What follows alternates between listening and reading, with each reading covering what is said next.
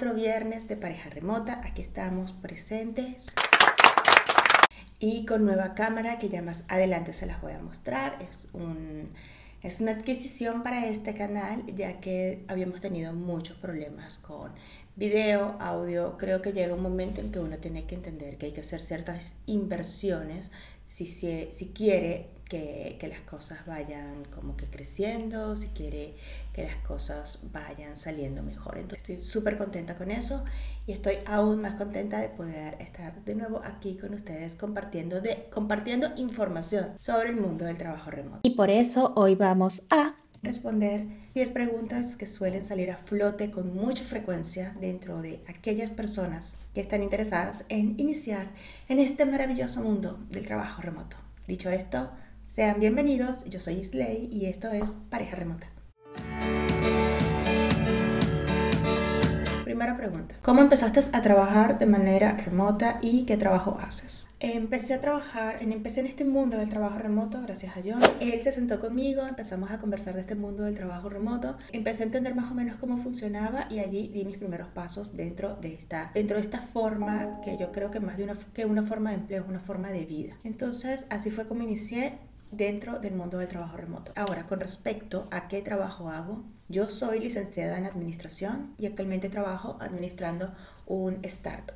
Entonces, así empecé y eso es en lo que trabajo actualmente. ¿Qué es lo más difícil de trabajar de manera remota?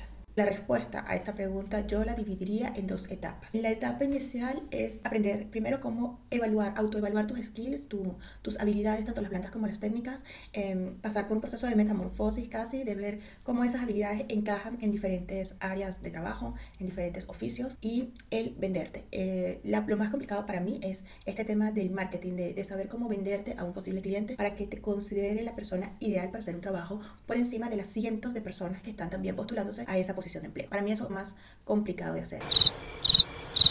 Una vez que tienes eso bajo control, viene la segunda parte de, dificultad, que es eh, administrarse, administrar su tiempo, administrar sus ingresos, porque cuando eres freelance, cuando trabajas de esta manera, si no tienes múltiples ingresos, pierdes un empleo, puede que tardes mucho en conseguir una segunda opción, un segundo empleo. Durante este tiempo tienes que proveerte tú de cierta estabilidad, porque durante este tiempo que no estás cobrando, bueno, se complica.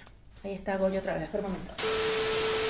Regresé, Goyo no quiso entrar. Entonces, ¿cuánto se puede ganar en el mundo del trabajo remoto? Me interesa muchísimo. Pues esta pregunta es tan amplia como las ofertas que hay en el mercado. Si tienes habilidades muy básicas, si el trabajo que vas a hacer es por un proyecto, por, un, por hora y es un periodo bastante corto, depende de muchas cosas. Y los rangos de precio van, o los rangos de salario pueden ir de 5 o 10 dólares la hora hasta 200, 300 dólares la hora. Y va a depender siempre de tus habilidades, de, del área en el cual te quieras desempeñar y de cómo te desempeñes, además de tu reputación. Lo he dicho una, dos, tres, lo he dicho en cada video creo. La reputación dentro del mundo del trabajo remoto es la moneda de cambio más valiosa porque mientras mejor es tu reputación, mientras mejor son mejores reviews tienes, va a ser mucho más sencillo que alguien se interese en tu trabajo y quiera contratarte. Entonces, así es la, el tema de la escala salarial, súper amplio, mercado para todo tipo de personas. Ya me siento privilegiado. ¿eh?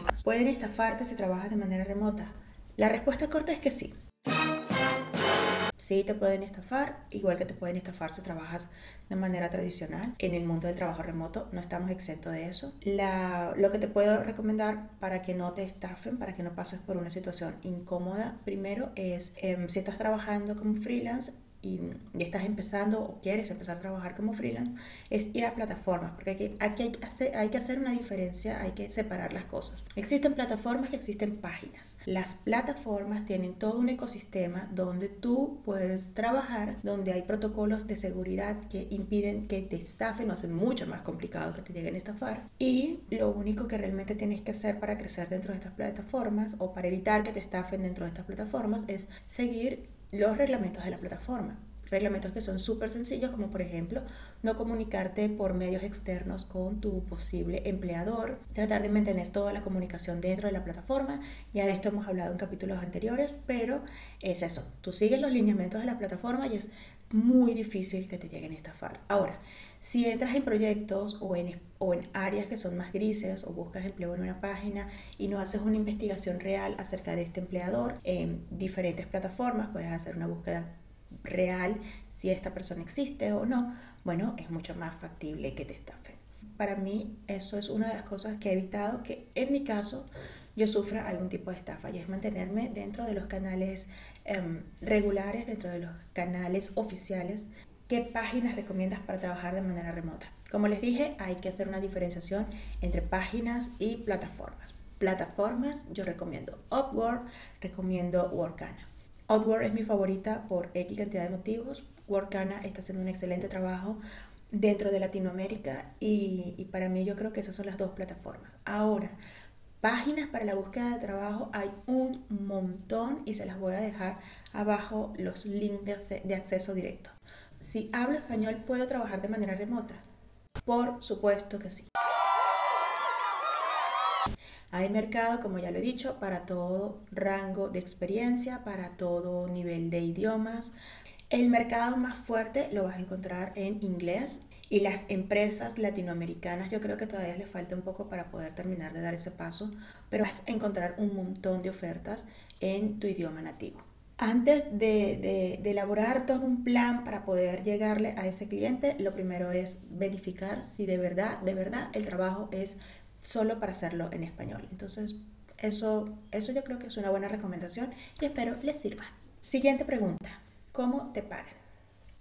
Em, a mí me pagaban por, pay, por Payoneer. Eh, para mí, en lo particular, es la mejor opción de pago, de, de recibir pagos de, plataformas, de, trabajo remoto. De por sí, en las diferentes plataformas como Workana, Upwork y, otras, te aparece al final cuáles son las opciones de pago que ellos manejan. La gran mayoría maneja Payoneer, maneja PayPal. En el caso de Workana creo que tienen, si no me equivoco, eh, depósitos inmediatos solo para la Argentina en cuentas de bancos argentinos. No sé si aplica para otros países, creo que sí, pero no estoy segura. Igual, en este video, en este capítulo, que les voy a dejar eh, abajo, en el hablo, que hablo de las plataformas, allí está la mención específica de Workana y que, en qué países puedes hacer retiros inmediatos. PayPal a mí no me mata, no me emociona PayPal porque las comisiones suelen ser altas y, un poco, y el proceso es un poco engorroso con ellos para retirar el dinero. Por eso, para mí, a mí me pagaban en Payoneer y para mí la mejor opción es Payoneer. ¿Tengo que tener título universitario para trabajar de manera remota? La respuesta a esto es mucho más compleja que si sí tienes que tener o que no tienes que tener. Va a depender mucho del trabajo que estés buscando.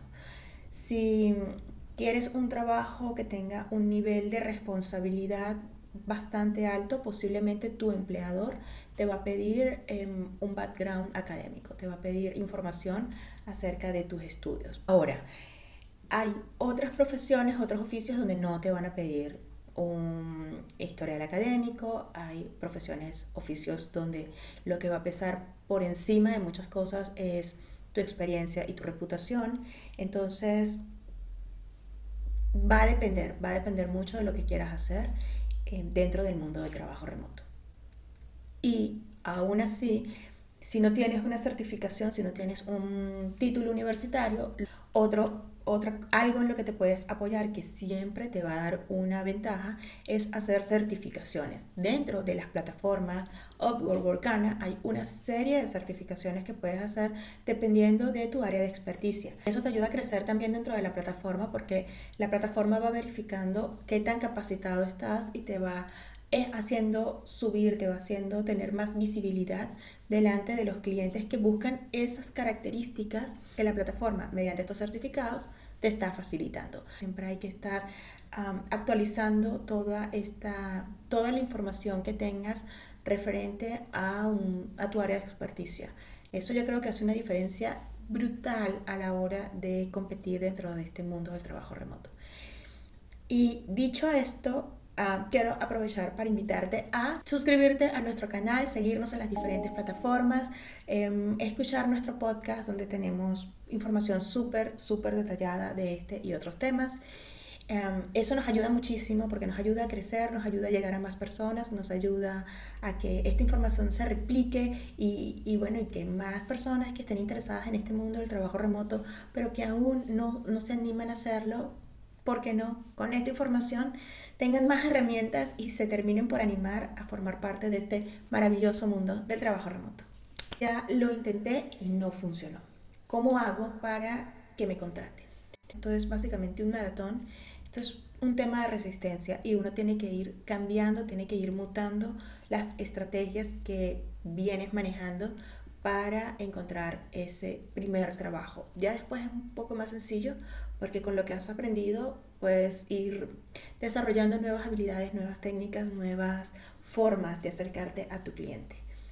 Pero en, un principio es eso, para que te puedan contratar Primero tienes que ver, hacer un estudio del mercado, lo comenté en el episodio pasado, tienes que, que saber cuáles son esas habilidades que te hacen destacar dentro del mundo del trabajo remoto, dentro del área en particular en la que tú te quieres desenvolver y saber dónde enfocar tus energías, porque si haces por lo menos lo que yo hice en un principio, que fue postularme a cuánta oferta había en el mercado, lo más seguro es que tengas más rechazos y más rechazos y más rechazos.